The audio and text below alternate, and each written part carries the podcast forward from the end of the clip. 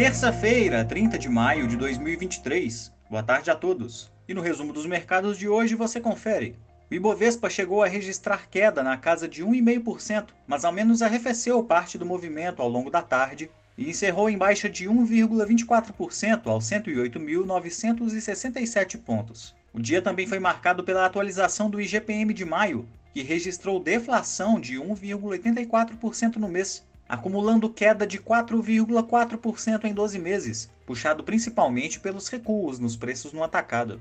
Como outros destaques, as ações da PetroRio, em baixa de 2,82%, caíram na esteira da queda dos preços internacionais do petróleo, provocada por temores de que, após o aumento do teto da dívida pública nos Estados Unidos, o Federal Reserve encontre espaço para aumentar os juros novamente em sua próxima reunião em junho, o que poderia desaquecer a atividade econômica e, consequentemente, reduzir a demanda futura pela commodity. Ações de companhias ligadas à proteína animal seguiram caindo após o Ministério da Agricultura confirmar na noite de ontem mais um caso de gripe aviária, dessa vez no Rio Grande do Sul, chegando a 13 o número de casos da doença em aves silvestres registrados no território nacional.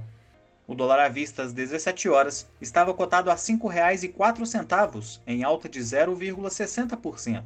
No exterior, as bolsas asiáticas fecharam em alta, sem agenda na região, com investidores aguardando a divulgação dos resultados dos índices de gerentes de compras industrial e de serviços na China, que saem na virada do dia. Por lá, o índice Xangai Composto fechou em leve alta de 0,09% e no Japão, o índice Nikkei fechou em alta de 0,30%. Os mercados europeus encerraram majoritariamente em baixa, após o índice de sentimento econômico da zona do euro ter registrado queda acima do esperado, atingindo 96,5 pontos em abril.